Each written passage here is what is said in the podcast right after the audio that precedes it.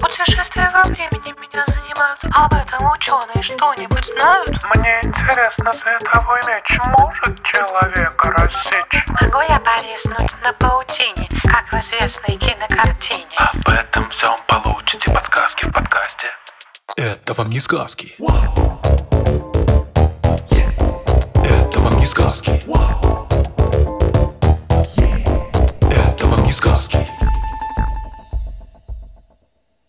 Всем привет! Это подкаст «Это вам не сказки». Я его ведущая Тата Зарубина. А дальше, как ни странно, не будет нашего традиционного продолжения, потому что сегодня я одна, без Степы. Да, у нас сегодня очень необычный выпуск, такого еще не было в долгой и богатой истории нашего подкаста. Степа еще не вернулся с каникул, он путешествует по Узбекистану, и мы, чтобы не заставлять вас долго скучать, без нас решили все-таки записать короткий выпуск. У меня тоже были каникулы, я тоже уезжала путешествовать, и у меня было немножко больше времени, чем обычно, и поэтому я хочу рассказать вам про несколько интересных новостей из мира биологии в основном, на которые я обратил внимание, и я надеюсь, что они вам тоже понравятся.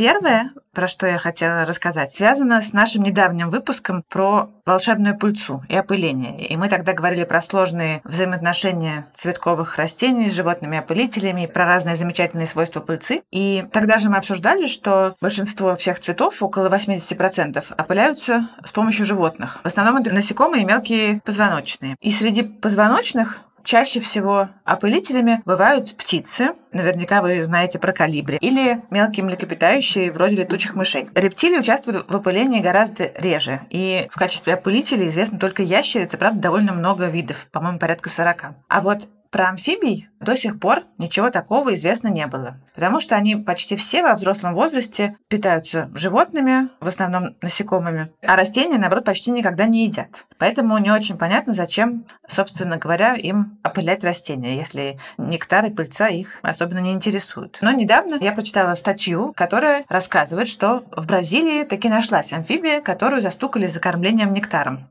Она называется ромбоглазая квакша. Это такая маленькая оранжевая древесная лягушка, которая обитает на очень маленькой территории в бразильском штате Рио-де-Жанейро. Площадь территории, где они обитают, примерно вдвое меньше площади Московской области. И из-за того, что у них такая маленькая территория обитания, а также из-за того, что в этих местах люди все равно продолжают уничтожать леса и разрушать среду обитания этих лягушек, эти квакши находятся под угрозой исчезновения. Они интересны тем, что это редкий вид лягушек, которые кроме насекомых едят еще немножко растительной пищи. Они любят фрукты и листья, и когда они находят какой-то вкусный плод, они хватают его лапками и проглатывают прям целиком. Скорее всего, сахара из фруктов помогают им сохранять силы в период размножения. И вот исследователи, которые написали эту статью, они увидели, как эти квакши забрались в цветки и начали есть из них нектар. Причем они не сидели в одном цветке, а переходили с одного на другой, и некоторые из них были испачканы пыльцой, то есть вполне могли переносить ее с цветка на цветок, а значит оказаться опылителями. И это первый известный случай, во-первых, когда амфибии питались нектаром цветков, а также первое возможное доказательство того, что они участвуют в опылении растений. До сих пор с опылителями-амфибиями люди не встречались. Но для того, чтобы быть в этом точно уверенными, нам нужно все таки еще наблюдать за ними, и вот этих вот нескольких случаев, которые наблюдали авторы статьи, все таки пока недостаточно. И если это все подтвердится, то да, ромбоглазая квакша станет первой известной лягушкой-опылительницей. Авторы этой статьи считают, что их возможное открытие, оно важно не только потому, что оно помогает нам больше узнать про биологию амфибий, открыть что-то новое в ней, но и привлекает внимание к проблеме исчезновения редких видов и к необходимости сохранять богатство тропических лесов, которое стремительно сокращается. Эти квакши с их э, необычными привычками могут исчезнуть в ближайшем будущем, если ничего с этим не сделать.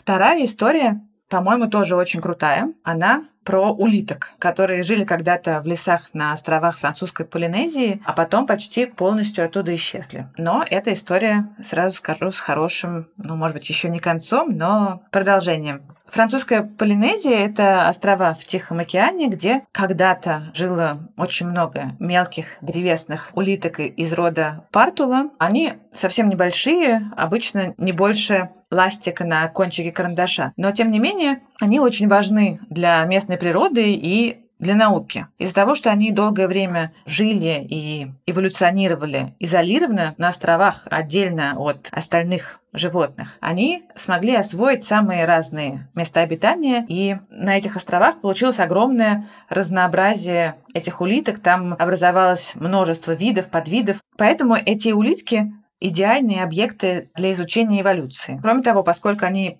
питаются разлагающимися растениями и грибами, они играют очень важную роль в поддержании экологического баланса на островах и оздоровлении местного леса. Но в середине 20 века на острова французской Полинезии привезли и стали разводить других улиток, крупных африканских сухопутных улиток, которых, наверное, многие из вас знают. Это гигантская хатина. Их часто держат дома. Во французской Полинезии их э, разводили на еду, но, как это часто бывает, некоторые улитки сбежали, быстро там размножились и начали уничтожать местный урожай. Опять же, те, кто знаком с этими улитками как домашними питомцами, знают, что они довольно прожорливые существа. Через некоторое время, чтобы попытаться сдержать рост численности этих улиток, на островах завезли другой вид. На этот раз уже из Северной Америки. Это были хищные, тоже крупные улитки, которые должны были поедать ахатин. Но вместо этого они стали охотиться на партул, которые гораздо меньше и медлительнее, чем огромные ахатины, а значит гораздо более легкая добыча. И в результате большинство видов партул, за редким исключением, в конце прошлого века полностью исчезли. Однако некоторым видам все-таки повезло, потому что их последние несколько выживших особей спасли зоологи. Они успели их поймать и сохранить в зоопарках. Всего в этой программе по спасению партул участвует 15 зоопарков из разных стран. Более того, для многих видов и подвидов зоологи научились создавать такие условия, что они стали размножаться в неволе. Например, в Эдинбургском зоопарке в 2010 году получили потомство от последней известной особи одного из подвидов. А поскольку эти улитки гермафродиты, то есть у каждой особи есть и женские, и мужские половые органы, они могут размножаться даже если не удается найти партнера. И в результате сейчас этих улиток уже довольно много, их э, несколько сотен особей, и этого вполне достаточно, чтобы считать, что этот подвид находится в относительной безопасности. Но, к сожалению, не все виды партул хорошо размножаются в неволе. От некоторых видов ученым так и не удалось получить потомство, и они в результате все-таки полностью исчезли.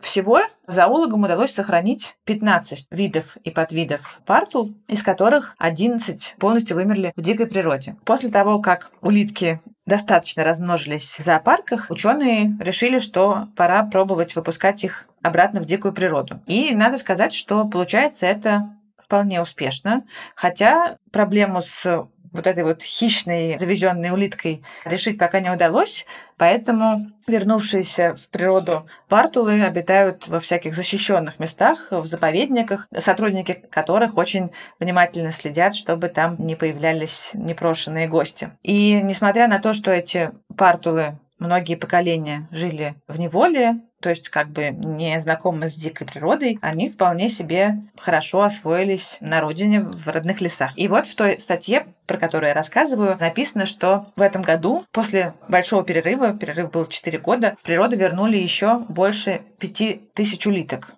Это представители восьми разных видов и подвидов, некоторые из которых полностью исчезли из природы, другие находятся на грани исчезновения. И это был самый крупный выпуск с начала проекта. А всего же за время этой программы ученые выпустили 21 тысячу улиток на волю раковины всех выпущенных улиток зоологи пометили красной краской, которая светится в ультрафиолете, и это поможет ученым находить их ночью, потому что это ночные существа, и они и так мелкие, их плохо видно, а ночью уж совсем не найти. Так они смогут за ними следить и смотреть, как они приспосабливаются, размножаются, становятся ли их больше или меньше. В общем, это важный инструмент для наблюдения. Это, по-моему, очень важная и хорошая новость, которая радует нас не только тем, что вот эти конкретные партулы возвращаются в природу, но и показывает, что в некоторых случаях зоопарки могут исправить или частично исправить те ошибки, которые люди совершили в прошлом. Вообще в мире есть разные программы по возвращению выращенных в неволе животных обратно в природу. Далеко не все из них проходят так удачно, как это, поэтому это действительно очень обнадеживающая история.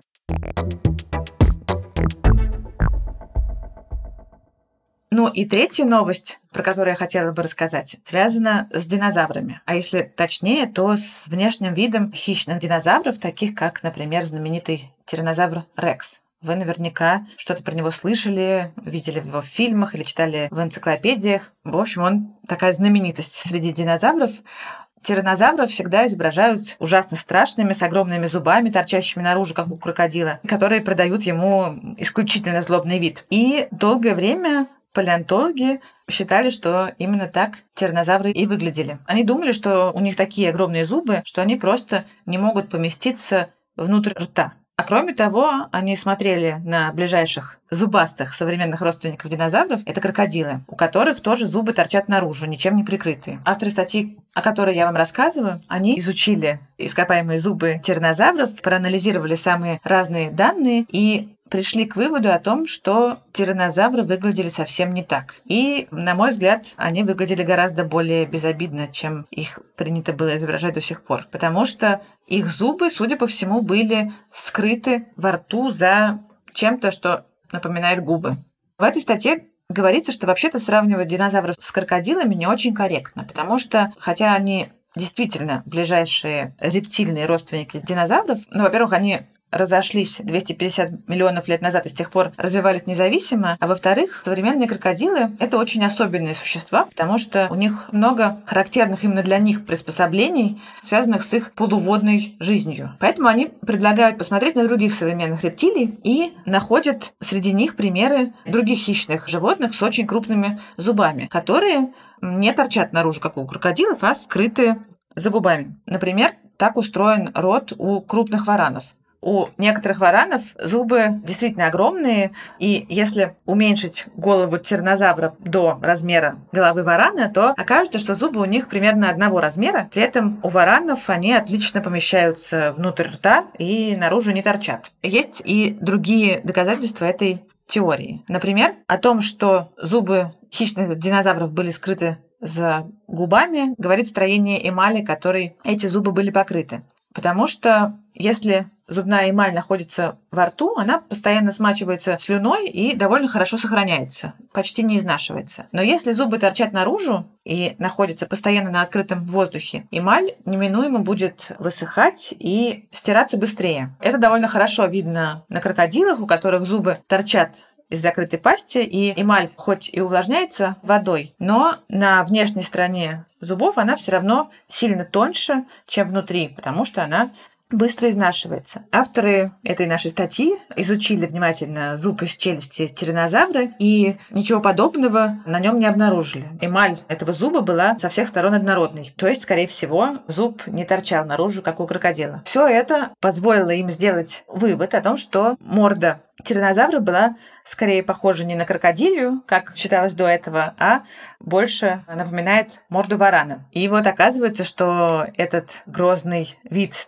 торчащими наружу острыми зубами совершенно не соответствует действительности. Теперь мы сможем точнее изображать хищных динозавров. А кроме того, эти новые сведения могут изменить представление ученых о том, как питались и вообще как жили эти динозавры. Например, есть гипотеза, что у них на морде, в том числе на губах, была яркая окраска, которая помогала им распознавать сородичей. Эта история мне тоже очень нравится не только тем, что мы узнали что-то новое про тиранозавров, но и то, что она показывает, как ученые иногда находят какую-то маленькую деталь, на которую до этого никто особо не обращал внимания, и оказывается, что она тоже очень важна. Вот, например, динозавров изучают уже чертову прорву времени, их рисуют, снимают про них кино, но они преподносят нам сюрпризы по-прежнему, даже такие хорошо изученные, как тиранозавр. И выясняется, что мы представляли их не совсем так или совсем не так, как на самом деле. Например, в какой-то момент стало ясно, что у многих из них были перья. А теперь вот выяснилось, что у одного из самых известных динозавра совсем другое выражение лица или морды. На этом я пока закончу. А на следующей неделе мы вернемся к вам уже с нашими обычными выпусками, потому что Степа тоже вернется из своего путешествия. Так что всем пока и до скорой встречи. Спасибо всем, кто помогает нам делать этот подкаст. Нашему редактору Эдуарду Царионову, нашему выпускающему редактору Анне Шур, нашему расшифровщику Кириллу Гликману, звукорежиссеру Егору Вилову и композитору Михаилу Соробьянову. Всем пока!